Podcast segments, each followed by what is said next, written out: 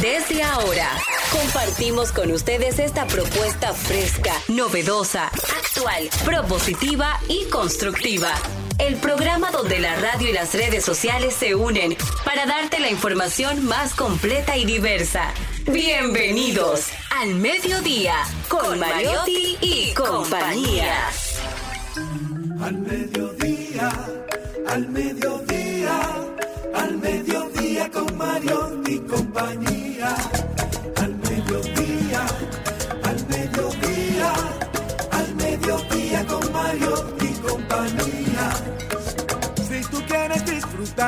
Foros alternativos y de tuiteros rankeados, este programa es tu amigo. Tu revista meridiana para el talento una vía, para radio y redes variadas y con la canción del día. Al mediodía, al mediodía, al mediodía con Mario mi compañía.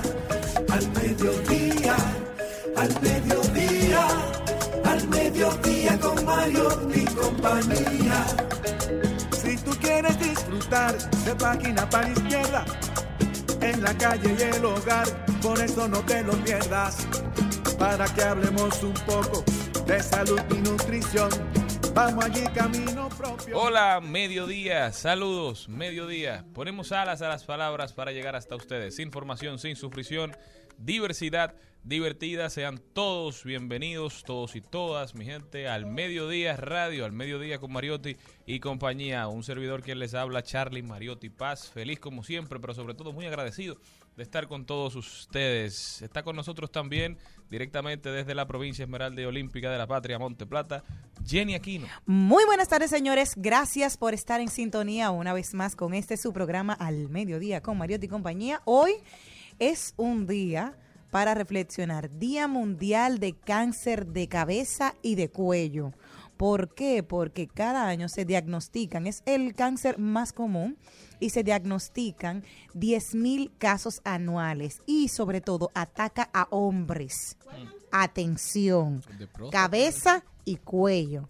Salen en los senos paranasales, en la faringe, laringe, cavidad oral, lengua y glándulas salivales para que sepan. Y dicen los principales factores de riesgo para esta patología son consumo de tabaco y alcohol, déficit de vitamina A y C, infecciones previas de virus como papiloma humano y otro, higiene bucal inadecuada y irradiación. Así que ya saben, para tener conciencia de esto. Y hoy es el Día Mundial de Andar en Zancos.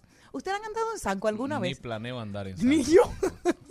Ni yo. Y mira que son utilizados no solamente para diversión, como en circos y en, y en carnaval, sino también para las personas que trabajan en zonas pantanosas, utilizan Tú los zancos. en un zanco. Ay, mi amor, con una minifalda espectacular, con esas piernas larguísimas. Porque a mí me gustan las minifaldas y tengo unas lindas piernas. Por eso, eh, sobre todo, y con pantaloncito por abajo lindo. ¿no? Felicidades para los que celebran el Día Internacional de los Mundial, mundial.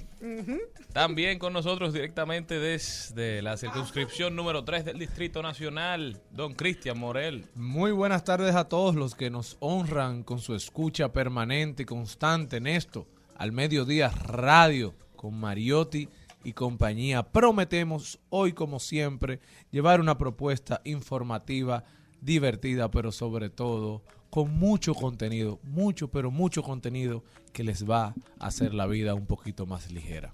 Y hoy aprovechar para recordar que un día como ayer falleció Eva Perón, Eva María Perón, la esposa.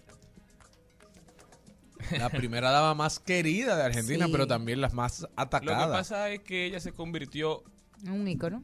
en un ícono, pero también en la, digamos, la que marcó la pauta de qué debía ser una primera dama.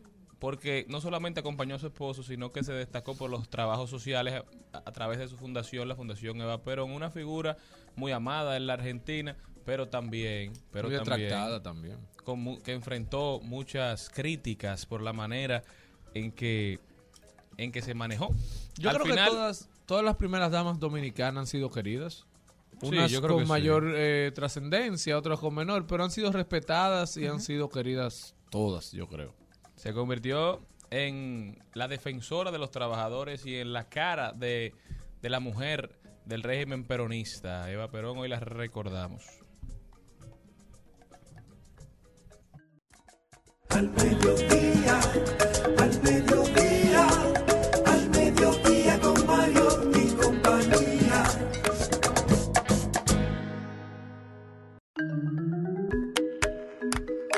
Con el contenido de hoy. Empezamos con Perfecto Labs, Escuela de Robótica y Programación en Yamasá, municipio de la provincia de Monteplata. Tenía Está con ser. nosotros. Rosenilda de Jesús, ella es la directora académico y nos estará hablando un poquito de qué es Perfecto Labs. También nos vamos con un lo dijo muy interesante. Hoy no está con nosotros Carlos Mariotti, nosotros trataremos de hacer un pequeño recuento del mundo del músculo y la mente. Rodaremos por el mundo a ver cuáles son esas principales noticias que están impactando de manera positiva y negativa los aconteceres. También hablaremos de derecho. Hoy estará con nosotros Manuel Canela Contreras del bufete de abogado Canela Contreras. En página para izquierda, una recomendación apta para menores de edad. El maravilloso Mago de Oz, uno de los libros infantiles más leídos y traducidos y una de las películas infantiles más famosas. También hoy recomendamos la lectura de la vida de la pequeña Dorothy. También Trending Topic, las principales tendencias en las redes sociales. Maribel Contreras hoy tiene un invitado muy especial. Se llama Riley Gault, el merengringo. Ha trabajado con muchísimos artistas internacionales también.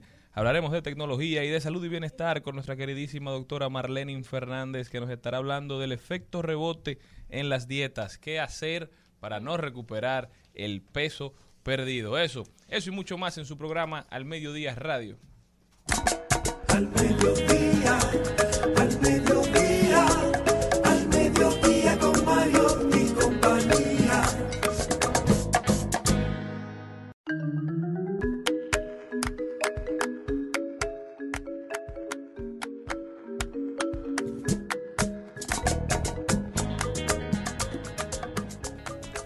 Ya está con nosotros la directora académica de Perfecto Labs, que es una escuela de robótica y programación que está ubicada en Yamasá. Mi amor. Bienvenida Rosenilda, ¿cómo estás? Muy bien y muy agradecida de verdad de su invitación. Muchas gracias. Estamos súper felices. Allá en Yamasá son buenos. Mira, somos buenos con la fiesta de los Guillén. Somos buenos con chocolate. Y ahora con robots. Eso es lo último. O sea, yo estoy que no me soporto. Al leerte eh, la intro que hizo la productora sobre ti, me sorprende mucho que una persona, eh, que una persona que tenga, bueno, Milka Santana, eh, que tenía sus comodidades en Estados Unidos, que ya tenía una vida establecida, regrese a su país para formar una escuela en un pueblo que todos conocemos las deficiencias y las debilidades de la provincia de- Monteplata y de Yamasá. ¿Por qué? Bueno, muy buena pregunta. Pues la Escuela Perfecto Labs eh, nace realmente en memoria del padre de Milka, Perfecto Santana, por eso el nombre. Eh, y asimismo, como usted dice, Milka eh, estudió finanzas en Estados Unidos, en China, relaciones internacionales, y dejó su comodidad para venir aquí a República Dominicana con el único objetivo de brindarle oportunidades a los niños de acá, de República Dominicana, eh, y abrirle campo en lo que es la tecnología. La idea de ella es colocarle esas herramientas que le permitan a los chicos competir a nivel internacional. Y cuéntame cómo ha sido el interés de, la- de los estudiantes allá con, con esto tan innovador y que se han acercado a ustedes. Cuéntame cómo ha sido la real retroalimentación de los estudiantes, qué tanto eh, van construyendo, qué van haciendo, cómo O si se interesan, porque es un tema muy el nuevo ánimo, para una exacto, provincia como el ánimo, el inglés, Para el cuéntame país. todo, sí. Bueno, perfecto. El interés está, gracias a Dios, muy bueno. Eh, ha tenido muy buena acogida. Es muy nueva la escuela. Eh, el local fue inaugurado ahora en el 14 de febrero de este año. Eh, el proyecto inició eh, para un tope de 25 estudiantes porque ese fue el presupuesto que nosotros pudimos recaudar. Hoy tenemos 65 estudiantes Wow. y la lista de espera es más grande que los estudiantes que tenemos en aula. pero por el espacio, disponibilidad de tiempo también, porque en Yamasá las escuelas son a jornada pues completa, Extendida. Ajá. extendida, hasta las 4, es decir, que a los chicos le queda muy poco tiempo Para para clases extracurriculares. lo que nos limita mucho. Aprovechando si el sábado, de 9 de la mañana a 5 de la tarde, corrido. Pero de lunes a viernes inicia de 4.45 a 6.30, un tanto limitado. Eh, sabiendo pues que realmente esta es una escuela de tecnología, pero refuerza mucho lo que es la matemática. Ellos tienen clases de matemáticas muy innovadoras y de inglés, de inmersión, nosotros le llamamos, porque el programa que estamos colocando ahora es que nuestros chicos estén inmersos en el inglés, cuatro estudiantes por sección solamente, conversando con personas del mundo completo por una hora, teniendo audiovisuales. Hay un curso, un, salón en donde ellos están leyendo en inglés, utilizando varias plataformas como Khan Academy Kids, eh, Duolingo, para lo que son los conceptos. Y, y en matemáticas eh, tenemos algo súper innovador, que creo es el único en el país y no sé si del mundo, es un laboratorio de matemáticas donde los chicos van a trabajar matemáticas sin lápiz, en donde ellos van a aprender sin fórmulas, sino haciendo. Se llama así, sin fórmulas, geometría sin fórmulas. Muy interesante. Es un, es un proyecto que había escrito yo hace unos años y pues dije, pero encaja con Perfecto Labs a la perfección. Y pues Milka me hizo caso y se construyó el laboratorio de matemática. Y Wow. varias preguntas. De, a, la- ¿A qué edad empiezan los niños? Sí, pero ¿A yo me estoy en yo estaba ya yo estoy en No, fila ya, ya de línea espera. Sí, me encantó Tú, tú no cabes la butaca. Pero una pregunta, ¿a qué edad empiezan los niños? ¿Cuáles son los requisitos? ¿Los estudiantes son solamente de Yamasá? ¿Y el claustro? ¿Quiénes son los profesores? ¿Dónde están? ¿Dónde residen? Porque veo que también se, apro- se apoyan en aplicaciones, en herramientas tecnológicas, o sea que es muy interesante. Sí. Bueno, la edad, bueno, pero antes, y si estuvieras allá, de verdad que haces hasta un lío para quedarte, porque nuestras clases son súper lúdicas, utilizamos mucho lo que es la gamificación. Eso es. No los me sigas poniendo los no dientes quieren largos. salir. Bueno, la edad eh, de los niños ahora es de 10 a 16 años, pero realmente el proyecto es para 5 años en adelante, hasta 16 años, pero ahora por cuestión de tiempo y de infraestructura, sobre todo, porque para niños de 5 años necesitamos otra infraestructura el manejo, claro. que no es la de los 10 años que ya tiene más psicomotricidad. Eh, los niños son del, de Yamasá y de los pueblos aledaños. Tenemos niños que están viajando 15 kilómetros y más. Y para seleccionarlo no es tan fácil porque es que realmente eh, todos quieren tener esta oportunidad eh, Claro. de tener tecnología, matemáticas e inglés en un solo combo y a un alto nivel, de verdad. ¿Y, ¿Y cómo lo sustentan ustedes? Eh, ¿Reciben, ustedes les dicen tienen que pagar las clases? ¿O quién los está apoyando desde el Estado o alguna organización internacional? ¿Quién les mete la mano? si puedes, por favor, decirnos de los profesores. ¿cómo- Ajá. Bueno, eh, estamos los profesores, eh, vamos a decir, de lunes a viernes, que es matemáticas e inglés. De matemática estoy yo. de Que inglés. vives allá en Yamasá, Sí, tiempo completo. sí. Ah, La de pandemia, la pandemia me ha regresado a Yamasá porque Y eso, eso es lo que uno busca al final, este tipo de oportunidades que permitan a profesionales como tú desarrollarse en su localidad. Claro, claro. Entonces, en Llama- de Yamasá tenemos la profesora de inglés, que es Ana Rodríguez. Y aparte, entonces, eh, tenemos los profesores de conversación. Esos están en el mundo, desde China, lo Estados Unidos, virtual. virtual. Estos están conversando con los chicos por una hora. Y los de robótica, eh, los profesores de robótica están aquí en Santo Domingo. Viajan los sábados el día completo. ¿Y dónde les facilitan a ustedes el local? Eso es el, ¿Y cuánto el costo?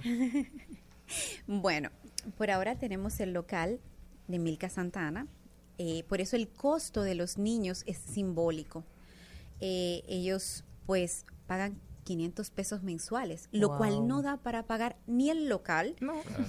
el aire, bueno, la luz, No. el internet que tenemos maestros. fibra óptica Eh, no, ni, ser- ni siquiera para el local. Realmente lo que los chicos aportan eh, no da para pagar el local. Es simbólico. La ayuda nosotros la recibimos a nivel internacional. Amén. Dominicanos están aportando a este proyecto. Wow, qué chulo. Y si Y- alguien está interesado, si alguien nos está escuchando y está interesado en involucrarse, ¿cómo puede hacerlo? Sí, las aportaciones. Para esto nosotros tenemos una plataforma.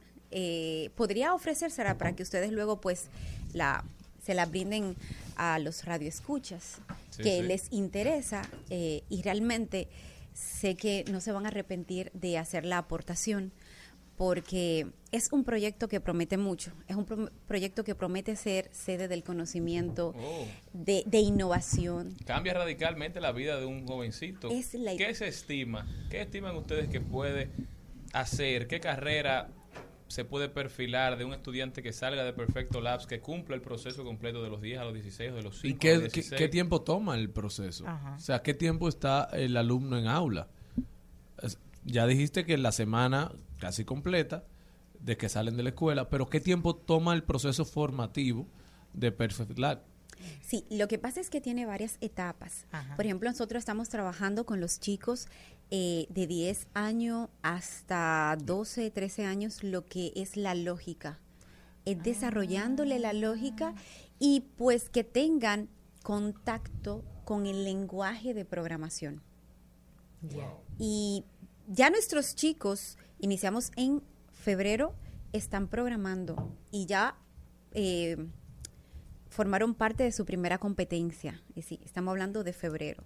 Ya ellos son capaces de programar. Estamos trabajando con iRobot y los programas que se están trabajando es Scratch y, y, Python. Entonces, y Lego. Estamos trabajando Lego, ellos lo programan a la perfección, los Lego. Eh, y, y estamos iniciando con lo que son los TROM. Y algunos chicos, no todos, ya lo están manejando. Entonces, eh, lo que lleva es varios periodos en los chicos. No es, ah, en un año ya tu programa. No, está diseñado para varios bloques por edades. Lo tenemos por edades. Entonces, de aquí a acá, nosotros pretendemos que desarrolle la lógica. De aquí a acá va a desarrollar lo que es lenguaje de programación. De aquí a acá podrá trabajar con Scratch, que es un lenguaje de programación más amigable, eh, útil, más simbólico, más para los más amigable para los niños más pequeños. Ya Python es un poquito más profesional. Sí. Sí, más técnico, lleva otro tipo de lenguaje. Entonces, es, eh, es lo que sucede. No es que en un año va a hacer esto, va a ser, sino que es un proceso que nosotros pretendemos que de los 10 a los 16 años, pues él esté desarrollando. Y mientras más tiempo perdure con nosotros, pues más preparado está. Claro. Y mientras tanto, nosotros vamos haciendo conexiones eh, a nivel internacional y a nivel nacional, sí, con Intec, con ITLAS, eh, a nivel internacional se están haciendo las conexiones, porque acá los chicos, que no le comenté, aparte de las clases de robótica, matemáticas y, y de inglés, pues ellos ah, están recibiendo eh, mentorías. Tiene, cada estudiante tiene un mentor. Desde que cumple los 14 años se le asigna un mentor. ¿Quiénes son estos mentores? Son dominicanos que han sido muy exitosos en la tecnología, que trabajan en Meta. Ya Wow. nos han venido a visitar dos, una que vive en Singapur y otra que vive en los Estados Unidos. Estuvieron la semana pasada que aportan, son mentores y también están, están viendo y están perfilando sus chicos que ellos le están dando un seguimiento muy de cerca. Están mirando los talentos y pues, porque la idea es que queden insertados Y en que, el mercado. y que puedan y que puedan tener la oportunidad de trabajar internacionalmente también porque ustedes ya con el inglés tienen la puerta del mundo abierto y luego de ahí entonces con el lenguaje de programación es pura tecnología para que tengan un campo de trabajo sumamente. Darían estaría muy muy muy muy feliz si No, estaría Darían tiene que ponerse en contacto con Darían Vargas, que puede fungir como mentor hasta cierto punto. José Nilda, muchísimas gracias por haber estado con nosotros. Le deseamos muchísima suerte y Sí. felicitarlos por el trabajo que vienen haciendo con Perfecto Lab como Monteplatense. Me siento muy orgulloso y muy agradecido sobre todo. Ya Monteplata es la capital olímpica del país, pero esto- todo eso tomó mucho tiempo. Ahora que se convierte en la capital del STEM, sería para nosotros algo muy, muy interesante e importante para nuestros jóvenes Muchas gracias, de verdad, muchas gracias a ustedes por la invitación. ¿Y dónde están las redes sociales para las personas que quieran ver el proyecto, que lo puedan aportar. seguir y todo? Sí, estamos en todas las redes sociales, Ajá. en Instagram, en Facebook, Perfecto Labs School. Muchísimas gracias a. Rosenilda de Jesús, directora académica de Perfecto Labs, por haber estado con nosotros y, Dios mediante, el año que viene o cuando vuelvas por aquí, ya habrá otra sucursal. Esa ¿Eh? es la idea. Estamos ya proyectándonos para que esté acá en Santo Domingo. Si Dios lo permite. No, pero vamos a ponerlo, vamos a ponerlo en Monte Plata. Monte, mejor. o un Monte Plata. Sí, Queremos expandir. La idea es esto, expandirnos lo más posible. Ya estamos en eso. O aquí en, el- en la circunscripción 1, señor. La tres. O en la 3. Muchísimas gracias, Rosenilda. Nosotros continuamos. En al mediodía. ¡Ay! Lo dijo. ¡Ay! Lo dijo. Lo dijo. ¡Ay!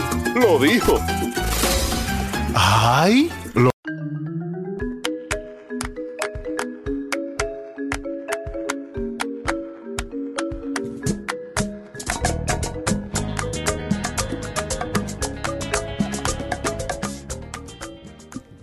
lo dijo. Vamos a ver, vamos a ver quién fue. ¿Quién dijo algo, señor Mariotti Paz? ¿Quién fue que lo dijo? Han dicho muchas cosas en estos días. Ayer, Cuéntame. Ayer se terminó de aprobar por fin la ley de extinción de dominio en el Congreso Nacional, pero de eso vamos a hablar un poquito más adelante. ¿Quién lo dijo?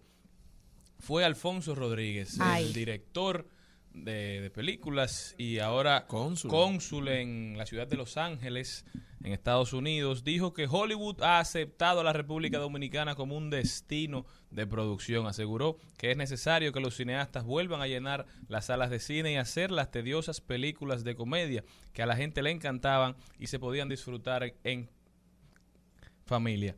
Dijo, amigos cineastas, hagamos cosas para toda la familia. Dejemos esa idea de que nos vamos a ganar un Oscar o un Cannes. Todavía estamos en pañales, tenemos que llenar los cines. Y creo que tiene mucha razón, es el primer paso y también tiene razón cuando dice que Hollywood ha aceptado a la República Dominicana como un destino de producción. Todo esto gracias a los avances construidos gracias a la ley de cine La ley de cine. Que ha permitido crear todo un ecosistema amigable a la producción de películas. Y como dice Alfonso, se fomenta en la producción de películas a nivel nacional, porque para tú sobrevivir tú primero necesitas esa inversión de los locales para que cuando lleguen los internacionales Ya haya sea una cada vez menos lo que tengan que importar, sea cada vez menos lo que tengan que traer y ya los profesionales locales puedan aprovechar esas divisas del, del extranjero que llegan aquí y así dinamina- dinamizar las economías. No, y sobre todo la creación de que estas películas eh, locales, que aunque no tienen la calidad de una película de Hollywood, ni los guiones, Eh, eso, Cristian. Porque ¿Qué, hay- qué- hay- mentira él está diciendo? Hay Vamos a películas ver. dominicanas que tienen mucha calidad. Que tienen el nivel de no Hollywood. hemos visto, Igual que no hemos Hollywood. visto. yo la he visto todas. Hay muchas. Dos o tres, Malena, pero No, el- tú no, pero- no se puede tapar el sol con un dedo. No, realmente, pero que hay muchas películas dominicanas que tienen muy buena calidad. Pero yo no he dicho que no. Muy buen guion. Hollywood. Entonces, sí, pero... Les voy a decir algo a ustedes. Continúa, continúa. Les Bueno, voy a decir algo. Nosotros estamos en muchísimo. pañales, exacto. Pero- Señores, pero- como un bebé. Tú no Decir- puedes comparar un hombre la- con un bebé. La productora con voz aquí ha desvirtuado lo que yo pretendía decir. Continúa, mi amor. Que aunque no estamos a nivel Chico de... con 20 libras menos. Gracias. Gracias. Ya me convenciste. Eh, no estamos a nivel de, de la cinematografía, las, eh, los equipos de Hollywood, todavía los efectos especiales.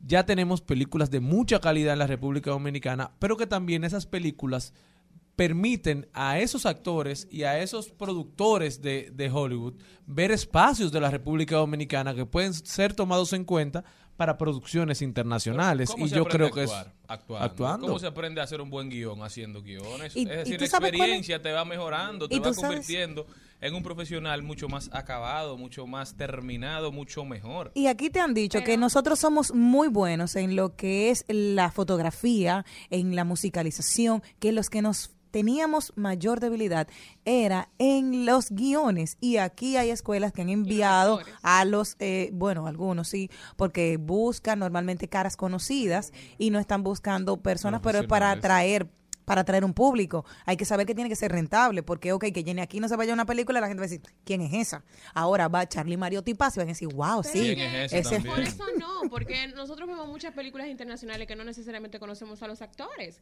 que quizás ellos viven una vida un poquito más hermética, no tan expuesta como muchos, y hacen un buen papel y hacen un buen trabajo. El problema es que aquí, lamentablemente, para llenar las salas de cine, tienen que ser eh, comunicadoras y tienen que ser comediantes para que las personas digan, ah, pero fulano va a interpretar un papel, no necesariamente... No, Ay, Nashla es profesional Claro. ya. Sí. Pero no necesariamente tiene que ser actor, y eso es un tema, porque la actuación es una carrera como todas, que se debe de estudiar y se debe de preparar para poder hacer un buen papel.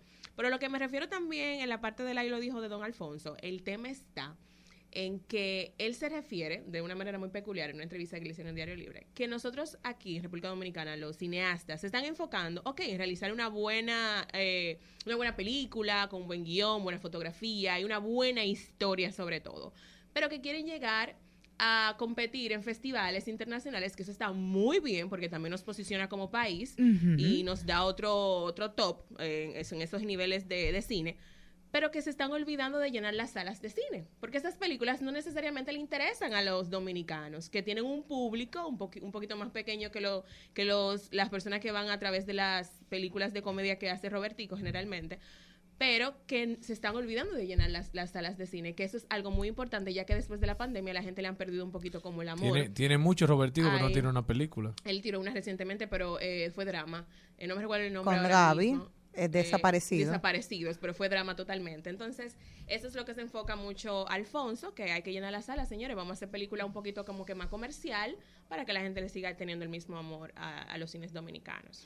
Y es lo importante, o sea, de que nosotros somos un pueblo que es rarísimo, que apoya mucho su cine. Así que, que bueno, y como dice él, que hablen el lenguaje y que podamos llenar las salas y que haya nuevas propuestas y que ya saben que aquí tenemos todos los gustos, no solamente eh, la comedia está, sino otros también irnos con otra cosa. Pero yo tengo un ahí lo dijo diferente también. Con eso vamos a terminar eh, como Sí. con la cerecita en el pastel. Ay, es una actriz y dice la mexicana Rebecca Jones. Lo primero que le resaltan es su edad, 65 años.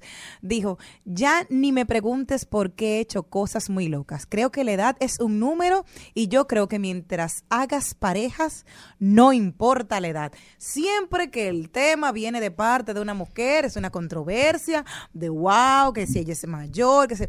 Señores, dos seres humanos que se compenetren dentro de una relación siempre y cuando los dos sean adultos y los dos estén consensuados, yo creo que no tiene que importarle a nadie.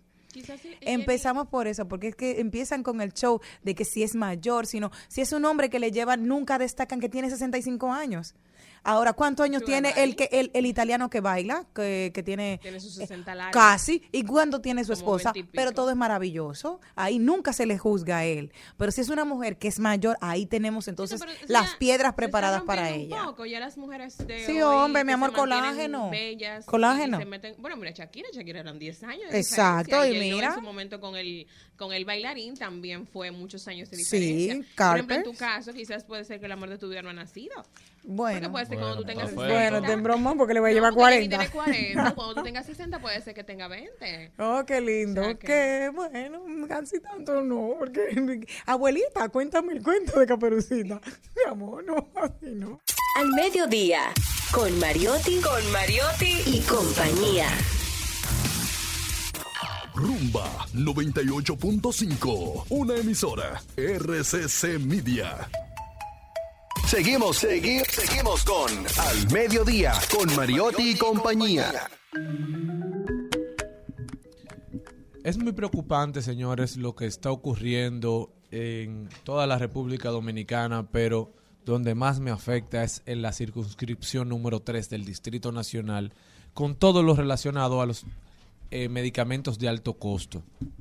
Muchas familias están sufriendo el tema de ver sus familiares morir porque ya no tienen acceso a los medicamentos de alto costo. Y una familia que ya se encontraba resguardada por la función protectora del Estado de garantizar acceso a salud, eh, que ahora le digan que ya no hay medicamentos, que la carta que tenían por un año ya está vencida porque el medicamento no llegó, no tiene formas. Solo le genera un estado de ansiedad e impotencia a estas familias que ven a sus seres queridos eh, desgastarse hasta, hasta morir por falta de atención médica y medicamentos. Yo creo que esto es peor que cualquier homicidio. Las estadísticas deberían poner sus ojos y sus calculadoras en las personas que estamos perdiendo por falta de medicamentos de alto costo. Yo creo que debe ser una política urgente del Estado suplir y hacer las licitaciones que fueren necesarias para adquirir estos medicamentos. La sociedad necesita y pagamos impuestos para ello, para que nuestros ciudadanos y nuestras ciudadanas puedan acceder de manera efectiva, rápida, eficaz a los medicamentos de alto costo. Un programa que durante años había funcionado de manera perfecta. Los medicamentos de alto costo habían dejado de ser un tema en la República Dominicana y da mucha pena que de nuevo sea causa de muerte en muchos pacientes de riesgo en nuestro país. Hasta aquí mi recomendación para las autoridades dominicanas y decirle a la gente que no se desespere, que cuando está más oscuro es que está a punto de amanecer. Muchísimas gracias.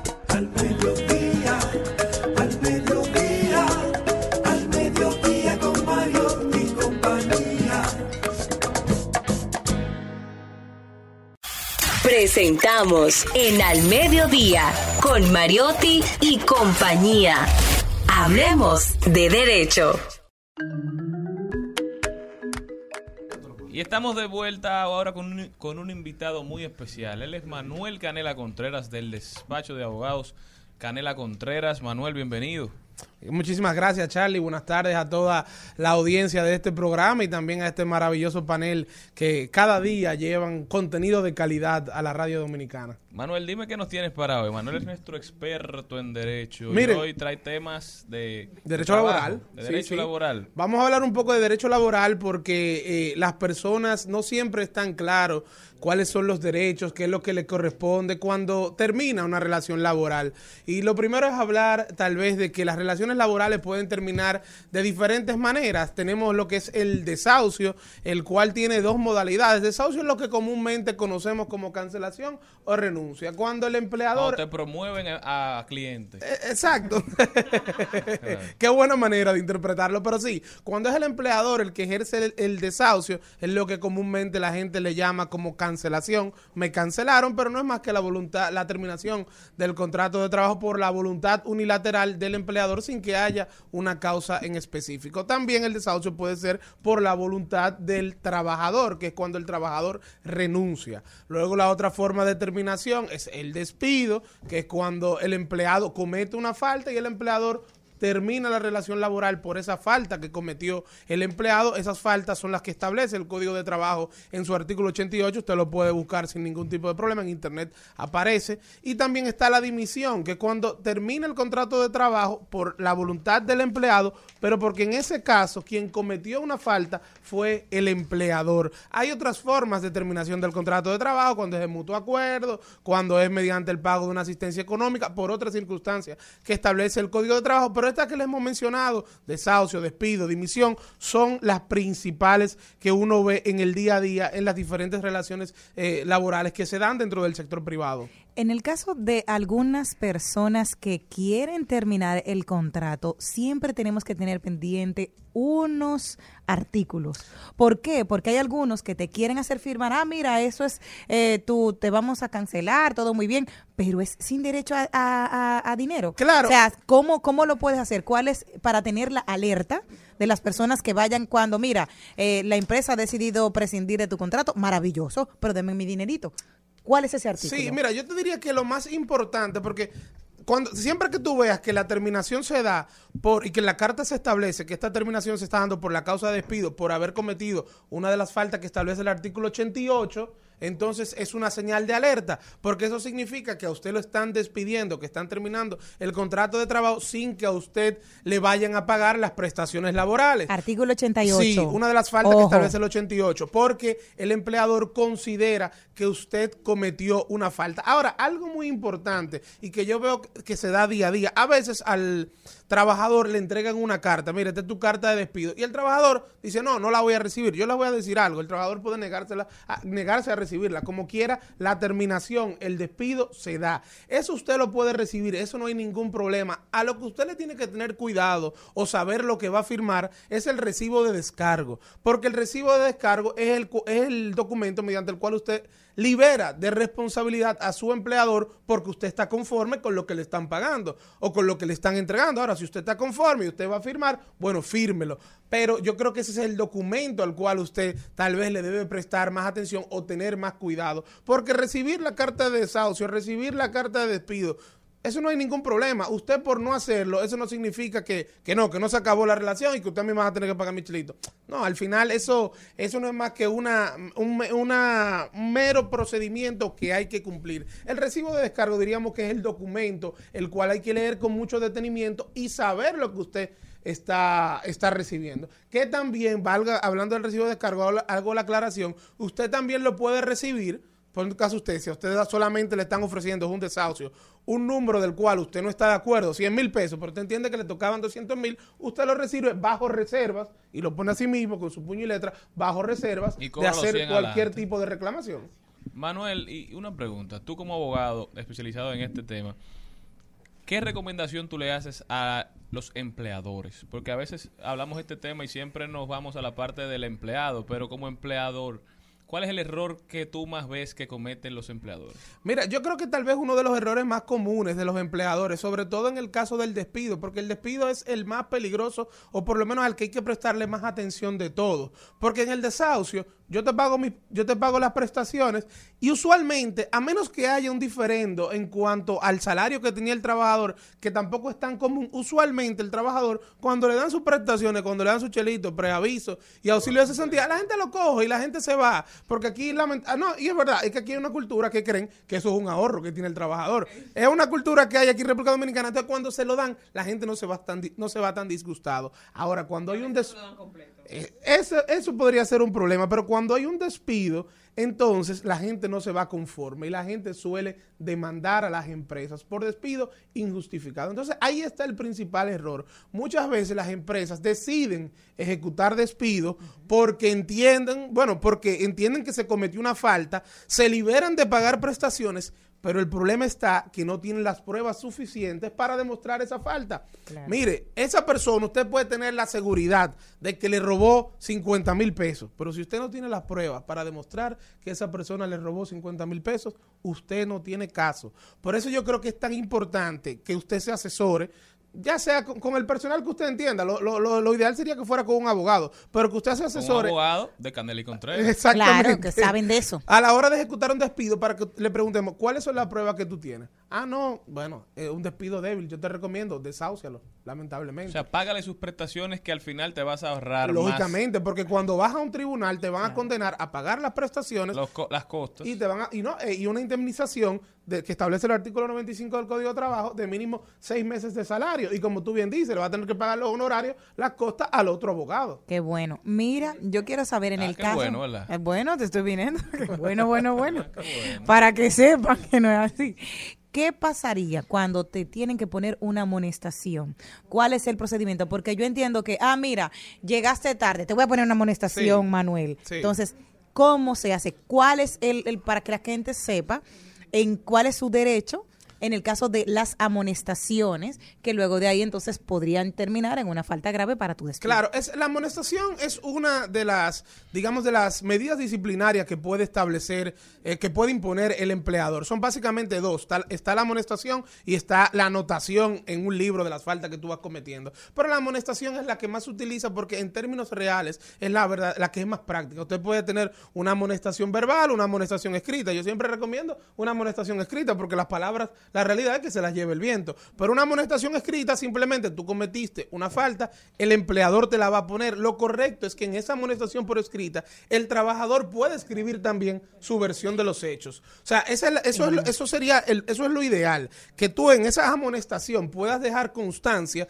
de cuál es tu versión, porque siempre hay dos versiones. Y eso siempre se le trata de dar la oportunidad al trabajador para que narre. Por ejemplo, eh, usted se le va a amonestar porque llegó tarde. Y el empleador escribe eso. El empleado lo ideal es que tenga la oportunidad. Y ahí escribirá la excusa de por qué eh, de por qué Tuve llegó un tarde. accidente ese Exacto, día la causa. Ahora, me pusieron un yeso. claro, vuelvo y digo, en ese caso tampoco, tampoco es que lo que escriba ahí el empleado es palabra de Dios. Usted tendrá que demostrar eh, esa excusa que usted está, está poniendo ahí, usted tiene que demostrarla con evidencia. O sea, el- si usted llegó tarde porque su hija estaba enfermo, tráeme un certificado médico de que Claro, tu hija estaba enferma. claro. En el caso, ejemplo. en el caso de eso de las amonestaciones me gusta mucho porque conocí un caso y eh, la persona lo que hizo, el trabajador dio también su versión de los hechos y al final dijeron mejor vamos a desestimar porque desmontaba todo lo que había hecho el empleador.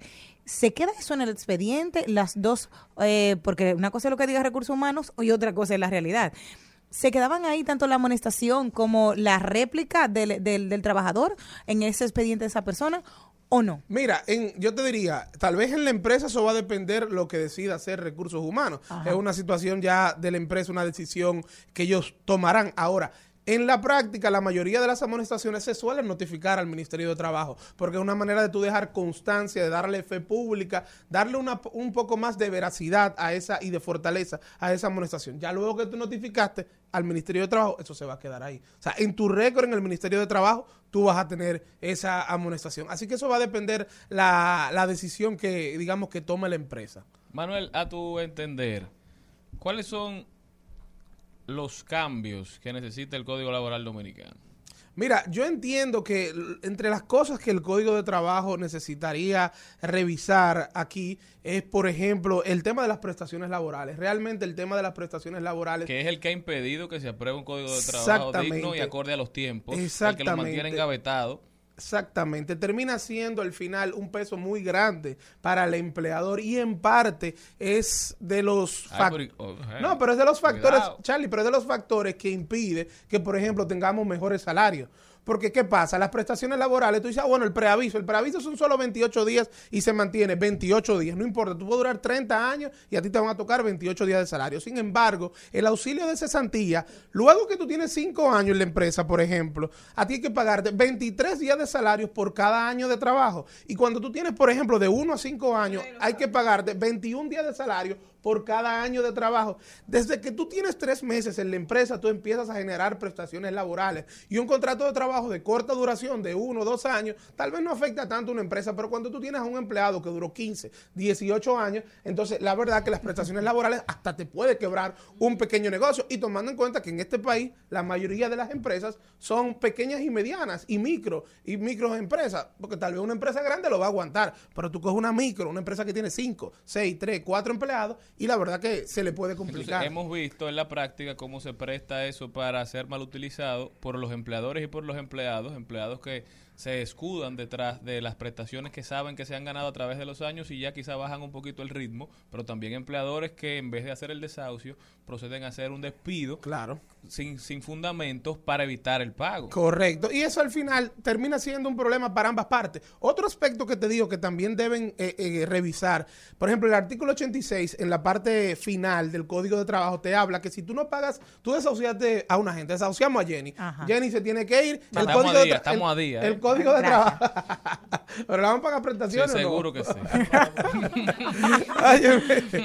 El Código de Trabajo dice que en 10 días yo tengo que pagarle sus prestaciones. Pero el Código de Trabajo también dice que si luego de ese décimo día yo no le pago sus prestaciones, yo tengo que pagar un día de re- un día de salario por cada día de retardo en pagar las prestaciones. Y eso no Una tiene especie de final. astreinte. Una especie de astreinte que no tiene punto final. ¿Y qué es lo que pasa en la práctica? Que muchas veces nos metemos en litigios que se extienden 5 o 6 años hasta que Y tenemos una sentencia va- definitiva y tú tienes acumulando mil y pico de días, mil quinientos días, y eso no es sostenible, esa es la realidad. O sea, yo entiendo que hay unas 30, pero que esas 30 tengan un límite, no puede ser hasta cuando Indefinido. indefinido. Porque incluso, óyete esto, Charlie, hay abogados que son tan tigres, porque ah, hay, que Esa es la decirlo, palabra. hay muchos abogados tigres en este país, que guardan ese, sí, que tienen ese, ese desahucio, no reclaman nada, lo guardan como un cochinito, y dicen, bueno, yo, yo voy a dejar que eso corra. Y en 15 años, yo vi uno. 15 años. Óyeme, yo vi uno que el desahucio fue como en el 2008, si, si la memoria no falla.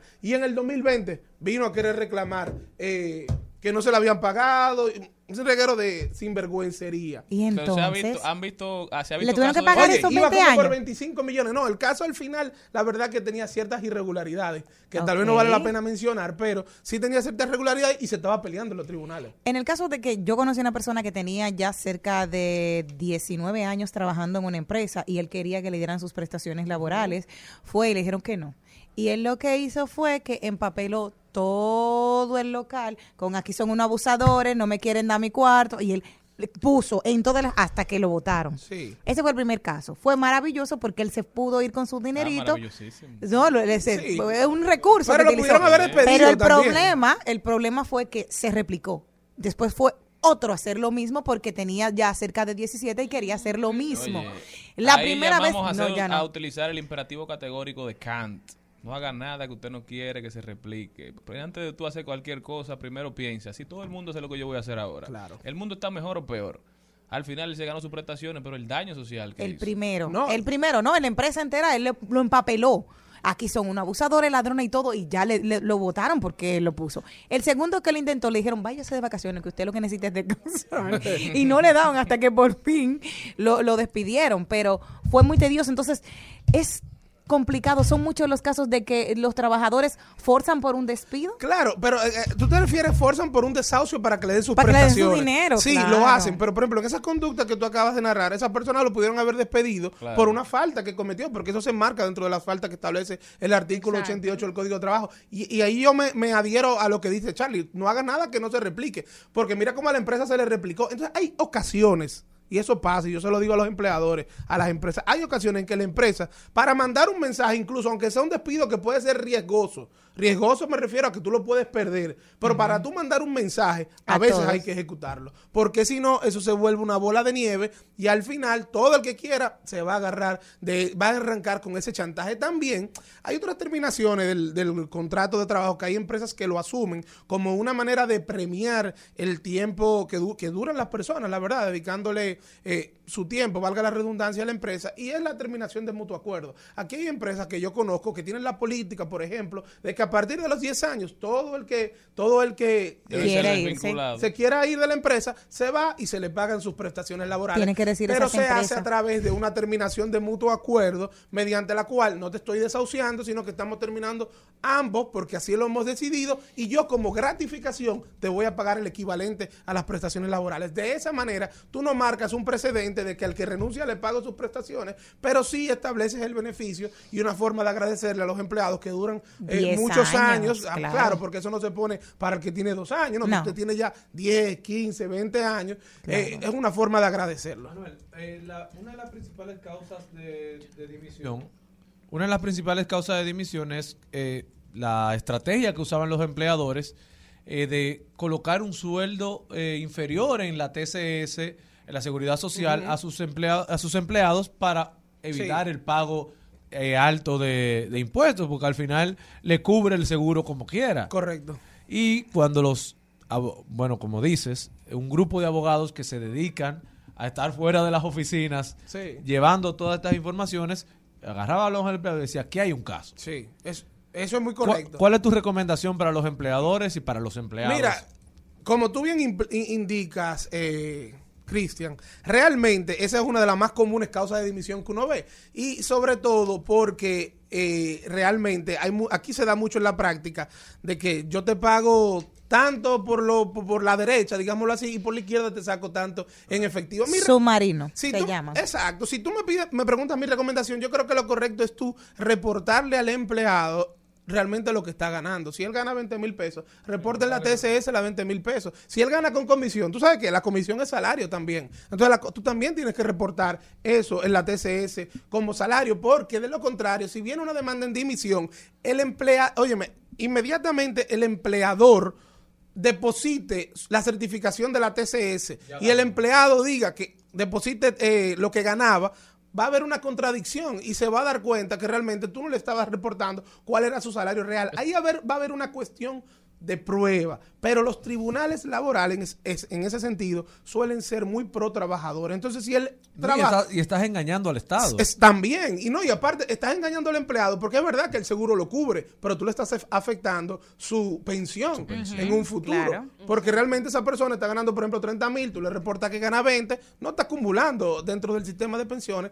lo que le correspondería en un futuro. Manuel, ¿crees que hay luz al final del túnel, que eventualmente llegaremos a una legislación que sea más amigable o que sea más beneficiosa para ambas partes? Sí, yo creo que sí. Yo creo que realmente el, el Código de Trabajo fue una legislación que respondía a las necesidades del momento. Sin embargo, ya estamos viviendo otro, otras circunstancias. Por ejemplo, el teletrabajo Nos es algo... quedamos sin ley de teletrabajo Exacto. porque no, porque no podíamos integrarle el código. Exacto, eh, pero eso es algo que también va a tener que venir. Como te digo, el mismo tema de las prestaciones ahora con tantas pequeñas empresas que se le exige que cumplan con la norma. Porque, ¿qué pasa, Charlie? Tal vez en el 92 habían también muchísimas empresas pequeñas que no te podían aguantar las prestaciones, pero tú no tenías a las autoridades arriba haciéndote una fiscalización de que si reportas el salario a la TCS, que si tienes el empleado registrado en la Y TCS. volvemos al tema de que por legislaciones obsoletas se forza a la gente a vivir en la ilegalidad y se fomenta una doble moral que afecta todos los puntos de la vida en la sociedad dominicana. Pero yo creo que para poder llegar a ese punto vamos a necesitar encontrar un punto medio,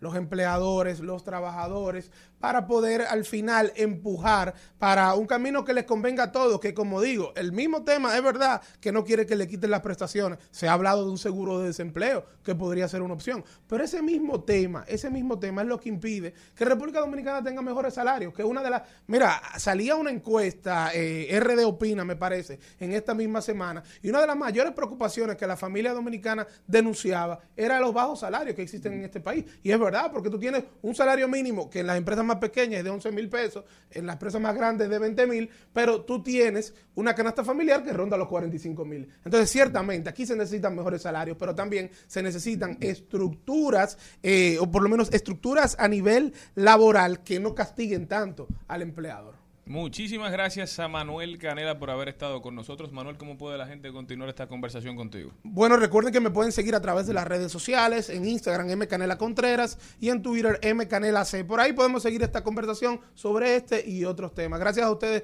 por la invitación y estamos a las órdenes. No se muevan de ahí que nosotros continuamos. Escuchas Al Mediodía con Mariotti y compañía. Seguimos, seguimos, seguimos con Al Mediodía, con Mariotti y compañía. Trending, Topics. Al Mediodía, con Mariotti y compañía. Presentamos Trending Topics. Estamos de vuelta, mi gente. Ahora vamos a ver cuáles son las principales tendencias en las redes sociales y cuáles serán las tendencias más importantes del resto del día.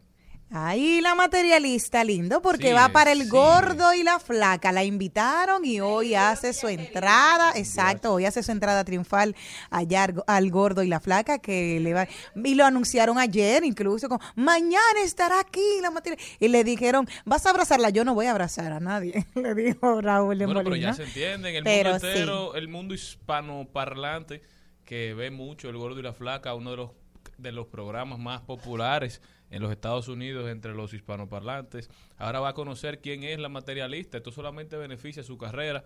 Esperemos que, que tenga un disco en estos días o, o quién sabe si un nuevo video, ¿verdad, Jenny? Bueno, sí, un nuevo video, pero no de Señores, y en TikTok hay una cosa que se llama ahora el Tortilla Challenge. Está Ay, viral ay, ay, en las ay, redes ay, sociales. ay, El Tortilla Challenge se trata de dos personas que se ponen de frente y empiezan a, a como a, a darse, a pegarse en la cara con tortillas. El que se ría o bote el agua, porque hay que hacer un buche de agua primero, pierde. Esa es la nueva dinámica que está matando en TikTok, está viral. Creo que nosotros vamos a tener que hacer nuestro No, aporte. no. Jenny Aquino y Malena. Yo los voy a grabar. van a entrar a No, no, yo los voy a grabar a ustedes. Ya lo hicieron actores famosos, La Roca, Kevin Hart, fueron de los primeros en popularizar el challenge. De verdad que, que están pasando muchas cosas en las redes sociales. Yo creo que hay que buscar, hay que buscar de Dios y hay que buscar oficio. Eh, Sí, también sí, es sí, tendencia a Villamella por diversas protestas que se han escenificado por falta de agua. Eh, la gente del cercadillo, y demás comunidades dicen que languidecen por falta de agua. Hacer un llamado al director de la CAS, al director de INAPA, para que pongan atención a esta comunidad eh, de el cercadillo de Villamella. También tenemos como tendencia el Instagram. ¿Y por qué el Instagram es tendencia? A través de los años Instagram ha ido construyendo popularidad porque ha copiado a plataformas que son exitosas. Meta, antiguo Facebook, compró Snapchat y adaptó los filtros, adaptó las historias Las y muchísimas historias. otras dinámicas que tenía Snapchat las integró a Instagram. Pero ahora Instagram está tratando muy fuertemente de copiar a TikTok. TikTok es una compañía china, por lo que Meta no tiene oportunidad de comprarla, de hacerse con los servicios y con la, tecnología. Entonces lo que ha hecho es que está tratando de replicarlo, pero ha cambiado la configuración de cómo funciona el Instagram. Muchas personas que son enfermos con el Instagram y la manera en que, en que funciona, que han construido comunidades grandísimas, han dicho, cambien el algoritmo para atrás. A mí no me interesa que Instagram sea como TikTok, para eso está TikTok. La grandeza de Instagram es que yo puedo darle seguimiento a mis amigos. Ahora, no importa quién tú sigas, si sigues a una persona o no, te sale en el feed de manera obligatoria Un, un irrespeto a los usuarios. a la privacidad. Entonces, muchos usuarios con muchísimos seguidores, entre ellos Kylie Jenner, que fue en un momento la, la más seguida en toda la red de Instagram, ha dicho que se siente muy mal ese cambio de algoritmo a los creadores que se han ganado la vida y han contribuido a la comunidad, obligándolos a cambiar la dirección y el estilo de vida de su contenido completo. Porque para tú beneficiarte, para tú empezar a aparecer en los feeds de la gente, entonces la manera en que tú colocas y creas contenido debe cambiar. Y por eso se están quejando los Instagram. Llegará el momento de la profesionalización del Instagram, que usted tendrá que tomar cursos. Ya hay cursos en universidades no, estadounidenses. Pero hay claro, cursos. pero no, no eran necesarios para, para tú interactuar con tus seguidores. Ahora, para que tus seguidores logren ver tu contenido, tú vas a tener que hacer una maestría. Otra tendencia es Operación 13, y es que el tercer juzgado de instrucción del Distrito Nacional ha enviado a juicio de fondo el caso de los implicados en todo el tema del supuesto fraude de la Lotería Nacional Dominicana, que incluye a su ex administrador Luis dicen. Esperamos que como en otros casos, esto no sea un caso que sea manejado por mediáticamente, sino que se haga justicia. Y si es culpable, que sea condenado. Y si no lo es, que no se haga un morbo ni un juicio social. Señores, y perdónenme, pero hay que hablar de la lotería norteamericana, el Mega Millions. Dios mío. Casi en un billón de dólares. Creo que el tercer número más alto en la historia, el tercer acumulado más alto en la historia. Todo el mundo jugando, pero le tengo noticias. Señor Mariotti, si me lo saco, renuncio sin pedir prestaciones. Pero Dios quiera, Dios quiera. Pero el que no jugó el Mega Millions, lo único que ha hecho fue ganarse dos dólares. Bueno. Hay más probabilidades de casi cualquier cosa en el mundo que de, usted- que de usted se saque ese dinero. Bueno, Ahorita lo juego yo y me lo saco. Dios Yo quiera. que nunca, nunca juego. En aquí, aquí se puede jugar en el país el Mega Million. No. Eh, yo creo que hay, hay farmacias que lo venden, pero lo venden ya, o sea, tickets sea, alguien lo compra, exacto, venden los tickets aquí, creo que a 100, 200 pesos, he escuchado, no sé dónde lo, dónde lo venden. Les cuento que Maluma también es una de las tendencias porque le cantó en el medio del escenario, le estaba cantando y empezaron dos a pelear y él le cantó se van, se largan de aquí, Oh. Se quieren. van a dos de sus fanáticas que estaban peleando ahí en el área VIP. Dijo, no, no, no, no, no, no sé quiénes son ustedes ni me interesa, se me van. Y las votó del concierto porque él no quería desorden. Bien hecho por Maluma, que hay muchas locas en el medio. Sigue ahora. siendo tendencia Rusia, Rusia porque se retira de la Estación Espacial Internacional, lo que es raro porque a Rusia nadie le ha pedido que se retire de la Estación Espacial Internacional. Vladimir Putin, hermano, lo que el mundo entero le está pidiendo es que se retiren de Ucrania. ¿Por qué no terminan de entender eso? Pero parece que se perdió algo en la traducción, falló Google Translate y no sé si es que las palabras Ucrania y estación espacial se parecen cuando tú la traduces a ruso, porque se van de la Estación Espacial Internacional, pero se quedan en Ucrania. Siguen todavía con las ganas de unir Ucrania o gran parte de Ucrania con su territorio y siguen afectando a todo el mundo. Pero lo peor de esto no es que se vayan de la Estación Espacial Internacional, es que esto de verdad es malo, porque la estación Rusia controla el 30%, la mantiene, le da mantenimiento y económicamente y funcionalmente la operatividad de la estación en un 30% depende de Rusia. Señores, yo creo que yo no debo ser el único sorprendido de cuántas cosas en el mundo dependen de Rusia. O sea, la alimentación de África, la el 40% del gas de Europa y muchísimas otras cosas que uno pensaba que Rusia vivía como de espaldas al mundo. Sin embargo, Así gran es. parte del mundo europeo y no tan europeo occidental depende de minerales rusos, depende de muchísimas de muchísimos servicios que da la economía rusa. Otra tendencia que también tenemos es código penal y es la reacción del pueblo y los tuiteros eh, sobre la rapidez con la que se ha aprobado la ley de extinción de dominio. Entonces dicen, ¿por qué con esa misma rapidez no se ha aprobado un código penal de estos tiempos? José Horacio, diputado por el Distrito Nacional, eh, ha salido al frente y dice que los diputados rendirán un informe positivo o favorable, como es técnicamente correcto, eh, al Código Penal sin las causales, para que pueda ser ya conocido y aprobado en dichos eh, órganos eh, constitucionales. De verdad que me llama mucho la atención lo que pasó en el Congreso de la República. Vimos como la primera Cámara, que es la Cámara Alta, ¿verdad? El Senado de la República, pasa una ley con muchísimas debilidades, la pasa como ordinaria, siendo una ley orgánica, va al- a la Cámara de Diputados, felicidades a Alfredo Pacheco, que asumió ese rol con mucho, con mucho respeto y con mucha fuerza. Y entonces le hacen las, las- los arreglos que la ley 36 ameritaba modificaciones.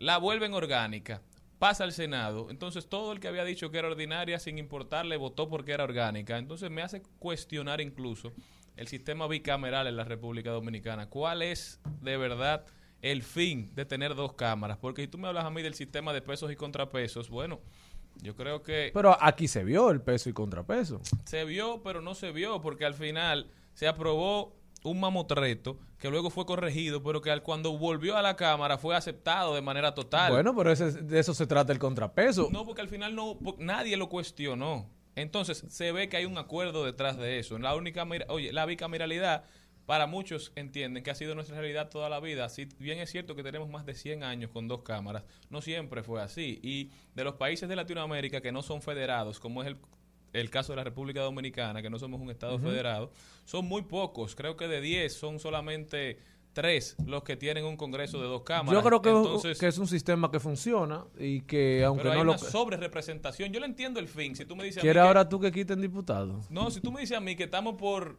distrito, que los las diputaciones en las demarcaciones están divididas por distrito, como en Estados Unidos. Entonces ahí yo entiendo que debe haber una figura que represente todo el municipio. Como o el caso del Distrito. Nacional, Santiago, Puerto Plata. Que cada diputado tenga un distrito asignado. Son seis aquí en el distrito. Aquí son Entonces, circunscripciones. circunscripciones, pero volver los distritos. Porque hay tres circunscripciones, pero cada circunscripción tiene varios diputados. Entonces, claro. en la 1 hay seis diputados. Entonces vamos a asignarle un distrito a cada uno. Entonces, por el distrito 1 de la circunscripción 1 aspiran un candidato de cada partido. Tú dices por sectores para que la gente pueda entender. Sí, bueno, por sectores. Te digo distrito porque así es que se usa en los Estados Por- Unidos. no, porque por ejemplo en la provincia de Santiago la gente llama distrito, no circunscripción. Es un término... son diferentes los distritos municipales a los distritos norteamericanos, pero sí puede ser por sector, pongámoslo así, es decir, el senador, el, el diputado de Naco, Piantini y el Evaristo, este es uno, el diputado del Quisqueya, el diputado de, de los Jardines, y así lo vamos cambiando. Y ahí yo entendería tener un senador y tener seis diputados, porque representan diferentes intereses. Pero la- en la manera en que está compuesto nuestra, nuestra municipalidad, No, nuestro poder legislativo. y el sector el, el poder legislativo no creo de verdad que, que tenga mucho sentido la doble cámara pero estas fueron las principales tendencias señores nosotros continuamos Al mediodía, al mediodía, al mediodía con Mario y compañía.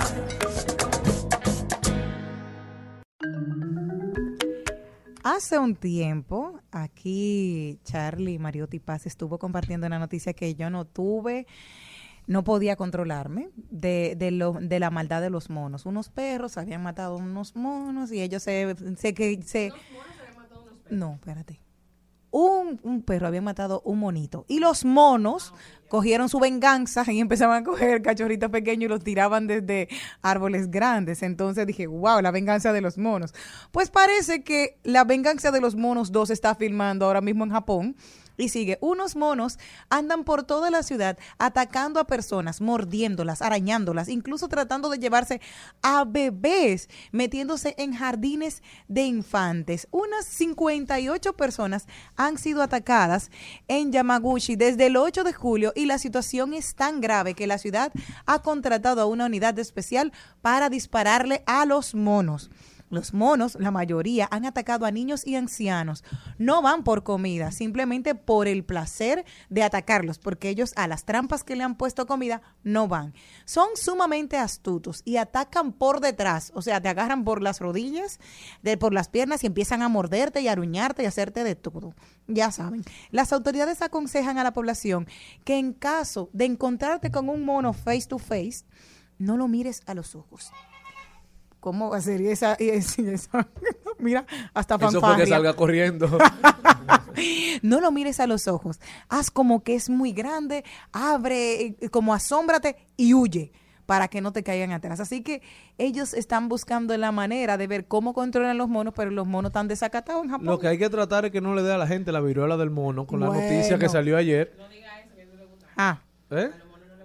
A los monos se sienten discriminados que tú digas viruela del mono.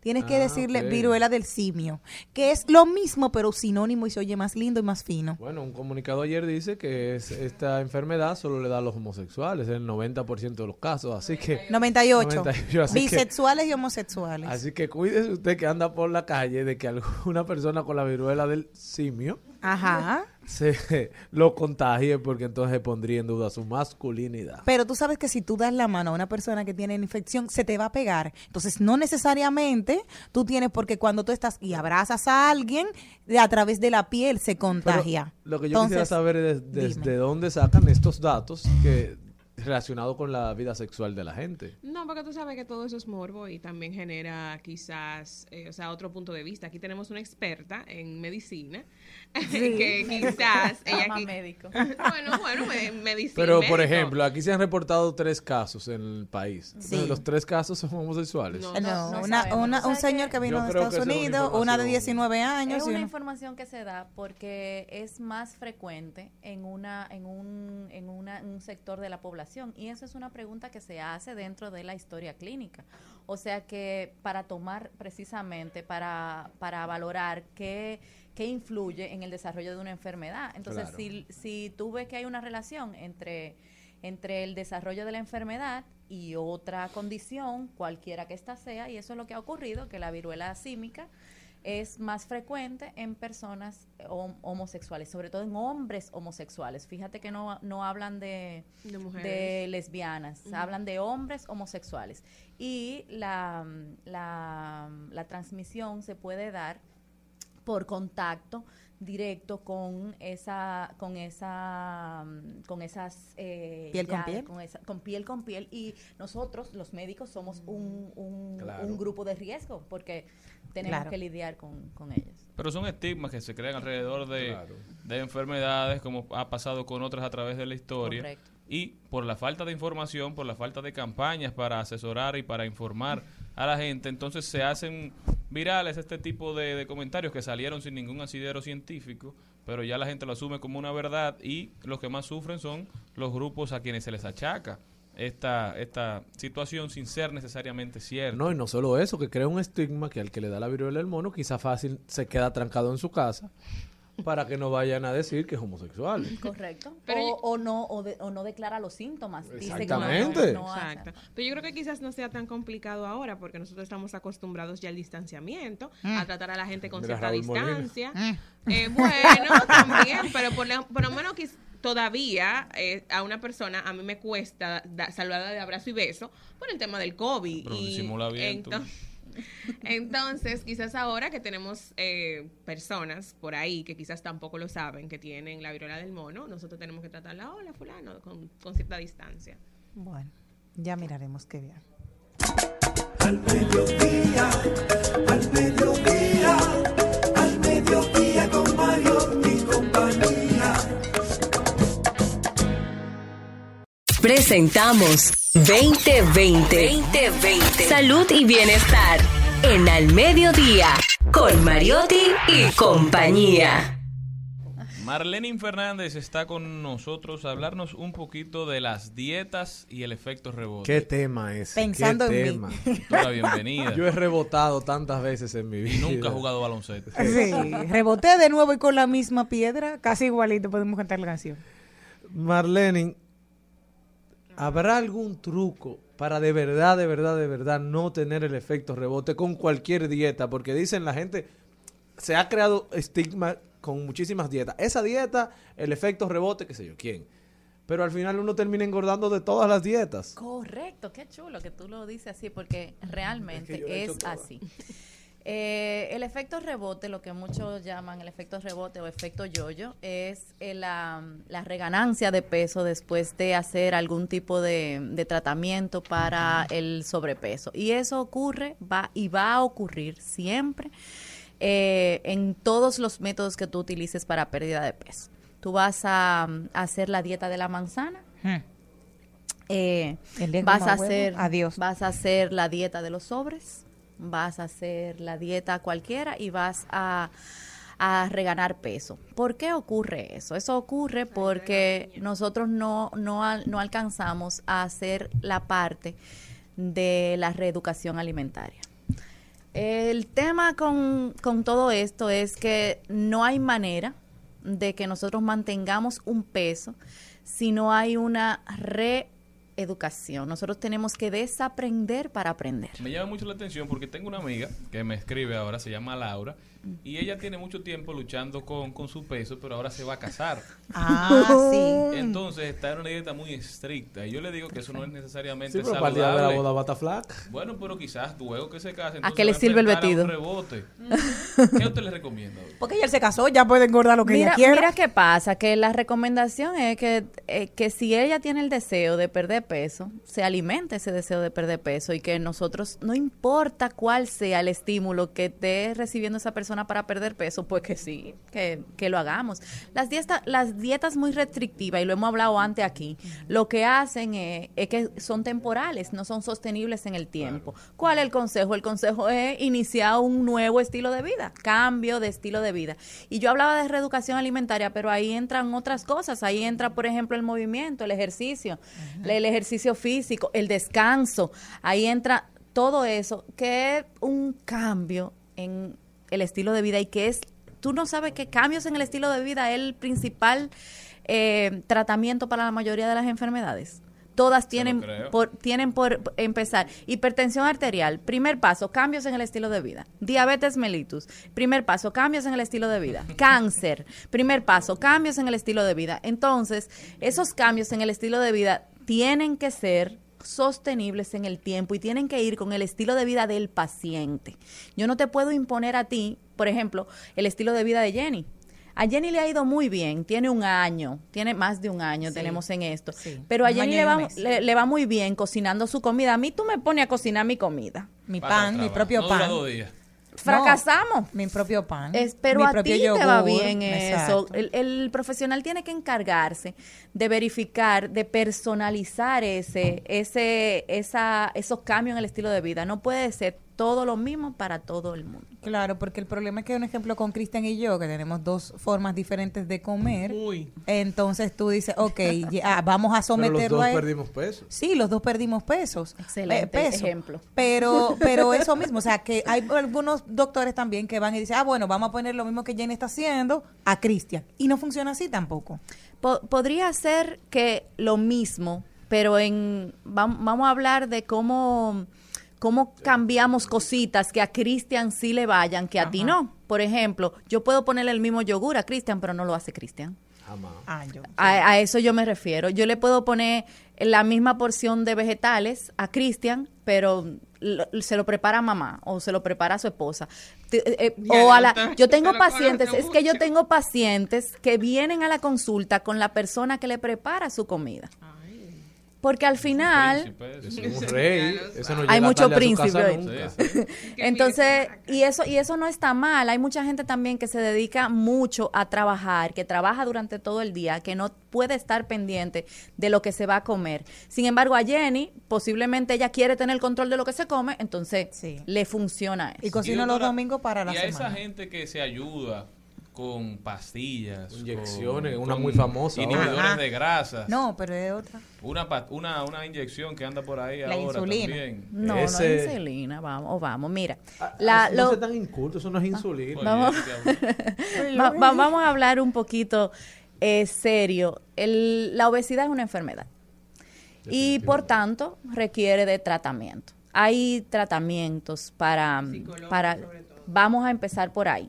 El, el tratamiento de la obesidad, tú tienes tres aspectos. Uno es el conductual, que es el que señala Malena y que es el más importante, el conductual, porque si tú tienes que tener el deseo de, de, esa, de ese desaprender, tú tienes que tener el estímulo de hacerlo. Bien, el conductual. Después viene el, el donde yo te digo qué vas a hacer con eso. Bueno, pues tú vas a comer de esta manera, tú vas a, tú vas a hacer ejercicio, pero eso no se queda así.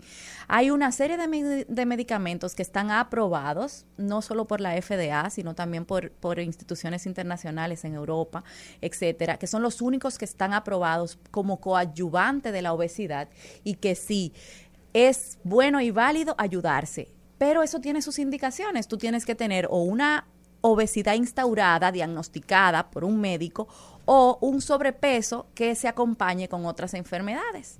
Entonces, el médico que ha estudiado eso, porque también no es cualquier profesional y no es cualquier nutriólogo, no es cualquier, es alguien que haya estudiado todas esas combinaciones, que solo hay tres en el mercado mundial que están aprobadas por las avaladas científicamente. Hay tres combinaciones dentro de ellas, una es inyectada, es un, un análogo de mejor. GLP-1 eh, que se utiliza y se pueden utilizar siempre bajo control médico y siempre que haya una indicación. Por ejemplo, doctora, eh, en mi caso, un paciente bariátrico, ya con siete años de operado, Excelente. eh, sufrió un aumento de peso en, en todo este periodo de 30 libras, de los cuales, eh, mediante un proceso eh, de alimentación más una inyección, he perdido 25. ¿Puedo volver a tener el efecto rebote? O sea, de nuevo, ¿puedo experimentarlo de nuevo? Por, por supuesto, vamos a, vamos a quitarle el, el- el título de efecto rebote y vamos a llamarlo reeducación. Si tú no te reeducas, si tú, conti- si tú vuelves a viejos hábitos, claro que sí. Vas a volver. Comida duré- rápida, el- un pero, ejemplo. por Comida ejemplo- rápida. Pero, por ejemplo, es yo que las duré seis inyecciones- años de siete comiendo lo que me parecía Ah, ya sin ves. tomar peso. De un momento a otro, ya todo lo que no me hacía tomar peso comenzó a hacerme tomar Perfecto, peso. me ¿no? encanta, me encanta otra, es, es correcto. Mira, lo que pasa es que es como, tú tienes, un- tú tienes una hipertensión, si no te bebes la pastilla, ¿qué pasa? Te sube la presión. sube la presión. Entonces tú, tú utilizaste un tratamiento para la obesidad, que es la cirugía bariátrica. Esa cirugía bariátrica tiene una fecha de caducidad. O sea, de dos a tres años es lo que dura el efecto de eso, porque el estómago vuelve a crecer, es un músculo y vuelve a crecer. Si tú estabas comiendo lo que te parecía y no había concomitantemente con esa cirugía bariátrica, un seguimiento nutricional y conductual, psicológico, como habla bien Malena, entonces no iba, era irreversiblemente tú ibas a caer en lo que tú llamas el rebote.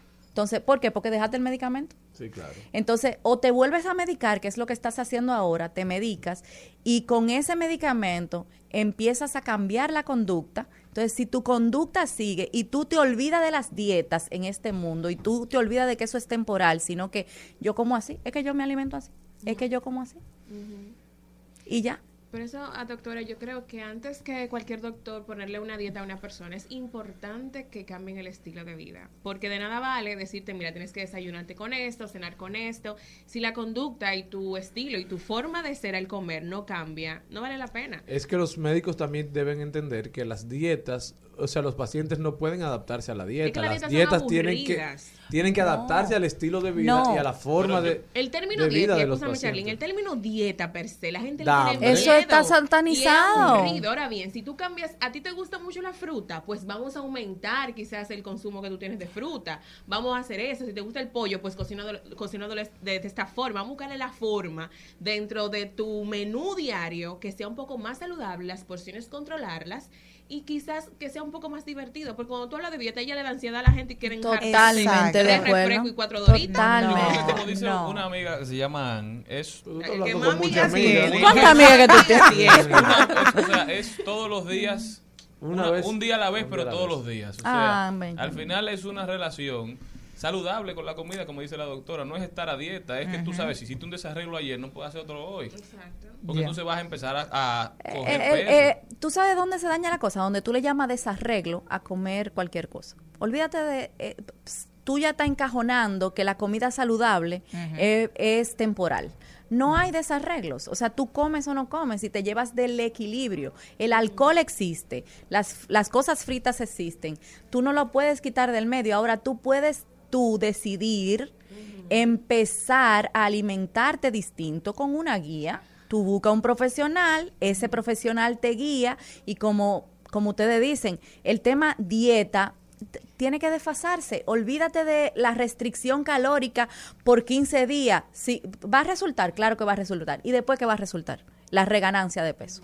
En- Aún haciéndote una bariátrica. En el caso de la semana pasada, un ejemplo, mira lo que pasó. Yo quería, tenía una ansiedad de comer pollo frito. Me encanta el pica pollo. Y dije, ah, ok, voy. Me voy Sí, a dar. pollo frito y pica pollo son, cosas diferentes. Ok, que pica pollo, pica Tú querías pollo. comer KFC. Porque Exacto, el pollo muy bien. pica, o sea, No, Eh, sí, pollo sí. Entonces, bueno, sí, es KFC que yo quería comer, imagínate. Oh, ya KFC. eso es picapollo. Espérate, con un, óyeme, con un bollito de yuca y un poquito de chofán. Ah. Eso es lo que yo tenía de antojo. Jenny, la de hace un año sin Marlenín, se habría comido sus tres piezas de pollo sin problema, el, el chofán pequeño que me dieron, que era como para siete personas. Y- pero muchachos. y el bollito de yuca. Pero sin, em- sin embargo, cuando yo me tocó comer, saqué cucharada y media de chofán y una pieza de pollo. Comí, me quité la ansiedad y no, no, no, no fui, y no me dio la necesidad de tengo que jartarme más. No, no, no, no, no, no, no, como que está bien, pero es poco a poco que tú vas educándote, o sea, eso. Y hoy también, el otro día me peleó Marlene por lo mismo. Hoy yo desayuné avena integral, cruda, como si fuera con igual, con leche y un poquito de mango picado y dos o tres, eh, ¿cómo se llama esto? Pasas y... La y- proteína, Jenny. eh, eh, ahí está, me peleó la proteína. Yo no tengo huevo, yo no comí pollo en la mañana, no comí eso. Pero era saludable, que era lo que yo entendía. Es poco a poco, me faltó la proteína y de noche estoy tratando de, aunque sea un huevo hervido. O La, pollo. la idea es que tú lo hagas un estilo de vida. Exacto. Bueno, doctora, muchísimas gracias por haber estado con nosotros. ¿Cómo puede la gente continuar esta conversación con usted? Arroba DRA Marlene Fernández o en el 809-224-7242. No se muevan de ahí. 809-224. 7242. 7242. No siga gordo. Consultas. Llame a consulta. Mírenme a mí. Estás escuchando Al Mediodía con Mariotti y compañía. Rumba 98.5. Una emisora. RCC Media. Seguimos, seguimos, seguimos con Al Mediodía, con Mariotti y compañía. En Al Mediodía es bueno recibir buenas noticias. Es bueno recibir buenas noticias. Con- Estamos de vuelta, mi gente, con esta noticia sumamente interesante. El Papa Francisco Jorge Mario Bergoglio reiteró su pedido de perdón a indígenas canadienses. En la mañana del lunes 25 de julio, el Santo Padre se reunió con poblaciones indígenas, First Nations y Metis, los mestizos, en Canadá. Y con este acontecimiento comenzaron sus encuentros públicos en la primera etapa de su peregrinación penitencial. Tengo que decir que yo adoro a este papa. El papa sigue reconociendo males que por año, que por años, perdón, fueron obviados por las autoridades de la iglesia. El papa, este mismo papa, el papa Francisco, fue quien dijo que los gays sí entran al cielo. Incluyó mujeres en la dirección de, de todo el Vaticano. Y ahora ha salido a pedir perdón a las personas indígenas por los abusos cometidos por la iglesia durante muchísimos años, aunque no tiene que ver con, bueno, aquí al país no tienen ni siquiera que venir porque no dejaron ningún indígena, pero que lleguen a, países donde sí pueden recuperar lo perdido y promover, promover el perdón, promover el amor, yo creo que habla mucho no solamente del Papa, sino también de los mismos indígenas que otorgan el perdón. Deja muy claro que aunque no tengan la misma religión, sí profesan los mismos valores como son el amor y el perdón. Así que muchas felicidades para el Papa y esperemos que sigan reconociendo. La iglesia ha hecho muchísimas cosas buenas a través de la historia, desde la ciencia hasta el arte, hasta la construcción de la sociedad como hoy la conocemos, pero también se cometieron muchos errores, hay muchas sombras que por mucho tiempo se obviaron y creo que es muy, muy bueno de parte del Papa hacer un mea culpa y pedir perdón. Al mediodía, al mediodía,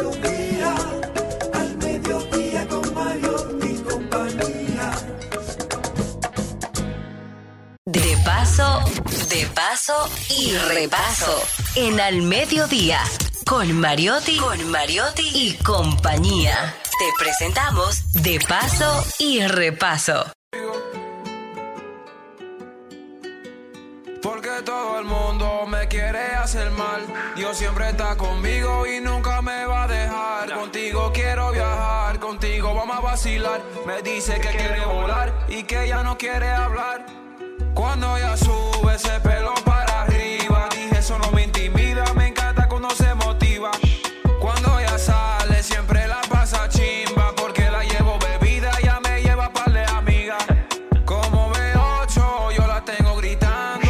Ten cuidado con las otras que me quieren porque yo Bueno, X Vigo Music. Bienvenido, Vigo. Hoy tenemos un invitado muy especial. Eh, es la primera vez que nos vemos, pero ya nos queremos. Sí. Porque tenemos algo que nos late adentro. Tenemos también, eh, como, no, no sé, como que yo veo que me, me está brotando como miel por los poros, nada más de tenerte cerca. Un placer estar aquí con ustedes. Vigo Music. Bienvenido, Vigo. ¿Cómo estás? Eh, ¿Todo bien por este lado? ¿Y usted?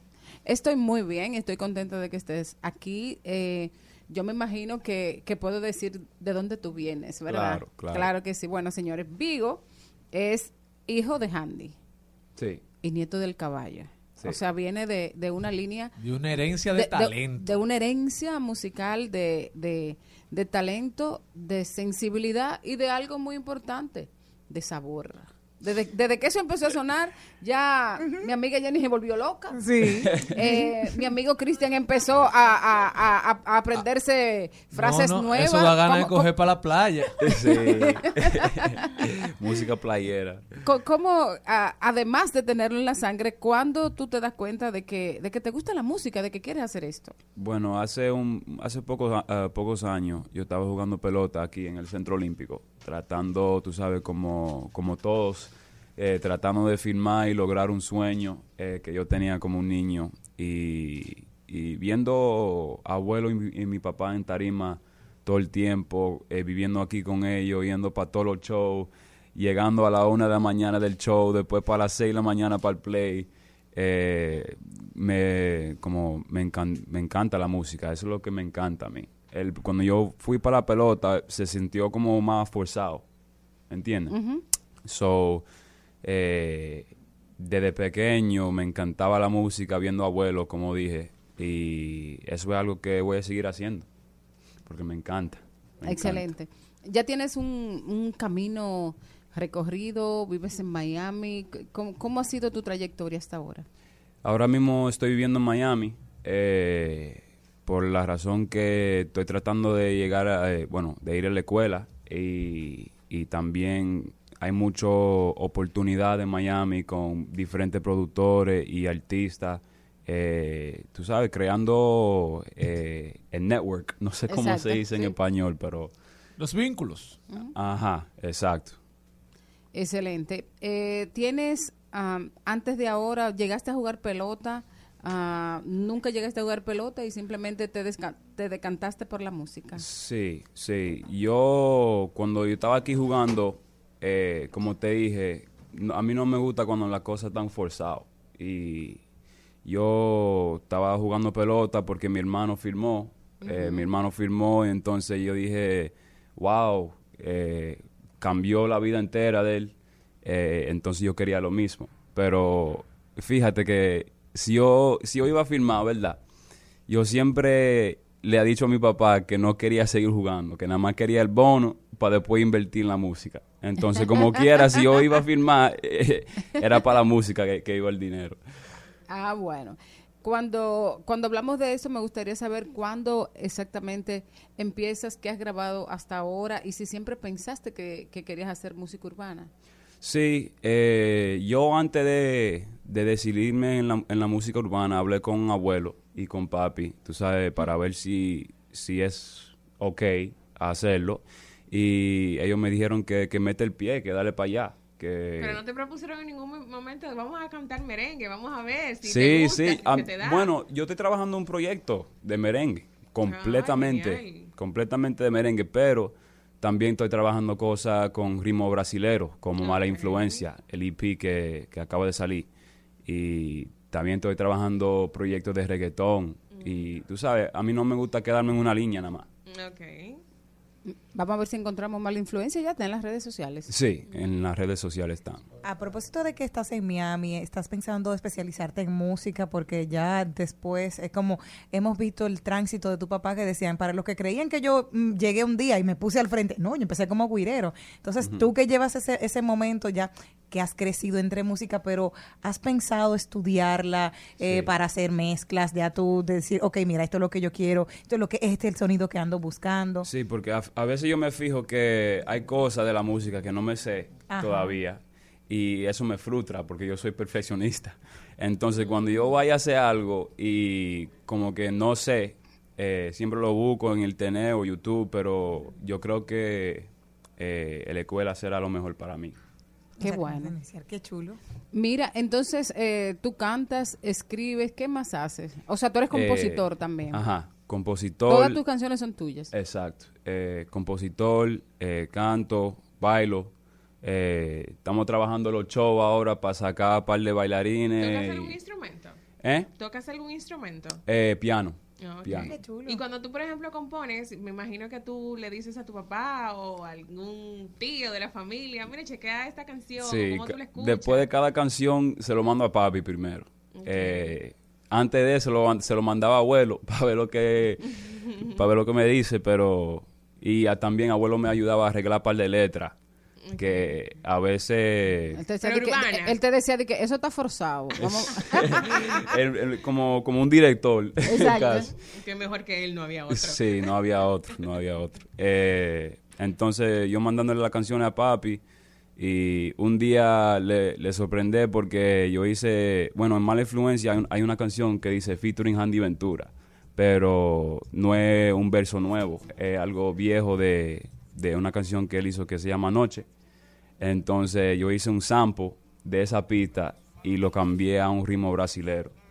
Entonces, cuando él escuchó eso, él, dije, él dijo, wow, esto está muy bien, me gusta el ritmo, me gusta esto, y, y él, es- él es el que me ayuda con todo, con todo, con, con, la- con los videos de música.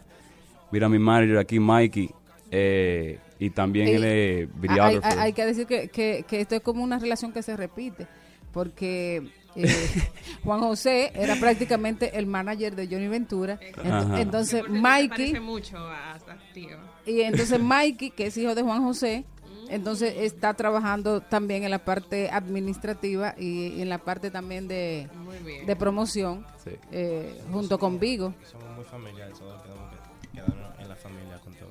¿Cómo fue? Que somos una familia muy unida. familia. Queremos siempre estar todos en la familia haciendo todo juntos. Bueno, eh, eso fue una- un legado, ¿verdad? Eh, que Sí, siempre estamos hablando del legado del caballo, pero él era muy unido a ustedes. Eh, precisamente mañana eh, se Sí, cumple un año. 28. Un año. un año de esto. um, ¿Qué significó para, para ti y, y para ti eh, su abuelo y esa relación que tuvieron con él? Oye, mi abuelo era lo máximo. Mi abuelo era todo, eh, el, el elefante de la familia, con todo, todo lo que nosotros queríamos. Abuelo trabajaba y trabajaba para darnos y enseñarnos la, la forma correcta. Y lo mejor que me ha enseñado es la humildad. Eh, yo no soy artista si el público no, tú sabes, no, no me gusta cómo me manejo, por ejemplo, o no le gusta cómo, eh, como, nada, tú sabes, cuando... tu personalidad, Ajá. cómo te gusta. ¿Cómo te comportas? Sí, Bueno, porque hay que decir que, que, que Vigo, eh, tú te criaste en los Estados Unidos, el, Sí. el inglés es tu primera lengua. en ¿verdad? Miami, sí, eh, por eso estoy un poco fuera de práctica. Tú- Ustedes me excusan. No, eh, Mikey, eh, ¿tú? Yo me crié aquí la primera parte de mi vida y cuando me cumplí 14 años me mudé para Estados Unidos también.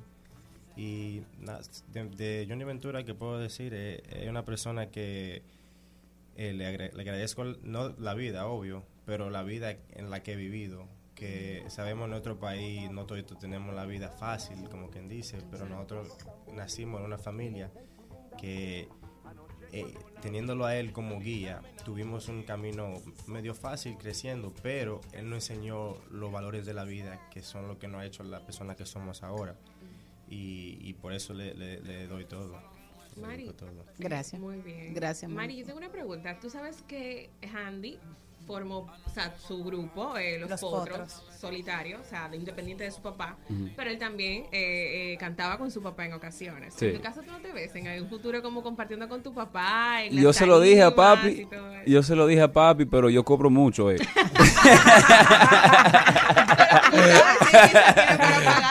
Porque con tal de que su hijo esté con él, seguro no, vamos, vamos a meter. Sí, sí, no, yo hablé con papi. Ojalá que un día, cu- cuando yo me mude para atrás, para acá, yo quiero mudarme para acá un día de nuevo. O sea, ¿cuántos años tú viviste aquí? Y, y- y- Eh, cuatro años jugando pelota todo el Ah. tiempo. Y eh, después me mudé para Miami y ya estoy ahí en, en Broward County, Florida. Quiero preguntarte algo. En el caso de las letras, normalmente eh, siempre, ahora con el urbano, a veces son explícitas. ¿Tú vas a mantener tus letras limpias o, vas a ir con ese ti- estilo de ahora de lo que se está llamando? Sí, yo me voy a, me voy a mantener limpio, ¿verdad? Pero ya yo he hecho un par de canciones que no son, pero que están afuera. Eh, pero ya yo no pienso hacer música así ya. Ya, a mí, yo entiendo que el público eh, escucha más la, la música limpia. eh, y para los niños también, no, yo no quiero que los niños escuchen algo así.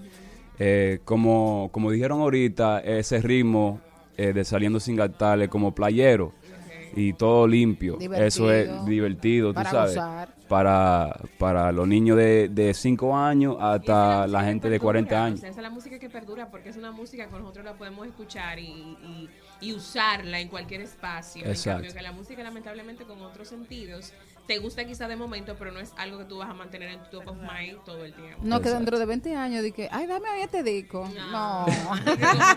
Es algo momentáneo, chévere, pero no para Vigo, eh, finalmente, planes que, que estás ahora de promoción, ¿qué más tienes en, en agenda? En agenda yo tengo eh, muchos videos musicales ahora que yo no he sacado muchos visuales porque como dije ahorita soy perfeccionista y yo quiero que los visuales sean eh, muy eh, como yo creo los conceptos, ¿verdad?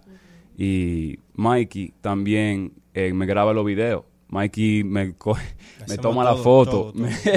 de todo, de todo. Entonces, nosotros estamos trabajando juntos para, para hacer todos esos videos musicales para que la- la- el público tenga sus visuales de Vigo. Qué bueno, ojalá se sigan así unidos y que tengan muchos Siempre, siempre. Eh, tus redes sociales para que la gente te pueda seguir. Mis redes sociales, eh, It's Vigo Music, eh, en Instagram, también en YouTube, It's Vigo Music, TikTok igual, eh, It's Vigo Music. Entonces, It's Vigo Music por todos lados. ¿Tienes, eh, te has propuesto tener algunas colaboraciones? Sí, yo estoy trabajando ahora mismo con, con Mafia, el creador, que es un productor eh, de Villamella, creo que. Mafia, eh, de Villamella, Mafia. Ajá, Mafia, el creador. Y estoy trabajando con Julian, eh, que es un, un, un urbano también. Y tengo algo que viene ahora con eh, una colombiana que se llama Cristina Cuba, eh, que es un- una canción spanglish, como inglés en español, y un ritmo también limpio y todo, todo va a ser muy heavy para ese video. Ya lo, estamos, lo vamos a grabar cuando llegamos para atrás, para Miami. Bueno, mientras tanto el tipo tiene la voz. Oye, qué rico. Oye, qué rico. bueno, querido, gracias. De nada, un placer estar aquí con ustedes. Muchísimas gracias. Eh, bueno, vamos a poner un, un poquito de mala influencia, ¿qué se llama? Sí, De mala, influencia. Esa es anoche con, con Handy Ventura. Ah, a- la noche con Sí. Andy Ventura. Vamos Me a enamoré de sus Entonces, ojos mañana aquí mismo al mediodía con Mariotti y compañía en el equipo. La vi, de esa nena me enamoré De sus ojos tan bonitos Su boca y su linda piel Ay, ay, ay Cuando la vi bailar Yo me enamoré De sus lindos labios y de su linda piel Ay, ay, cuando la vi bailar Yo me enamoré De sus lindos labios y de su linda piel Yo sé por qué me dicen, me dicen que tú eres mala Hasta aquí, Mariotti y compañía. Hasta aquí, Mariotti y compañía. Hasta mañana. Rumba 98.5, una emisora RCC Media.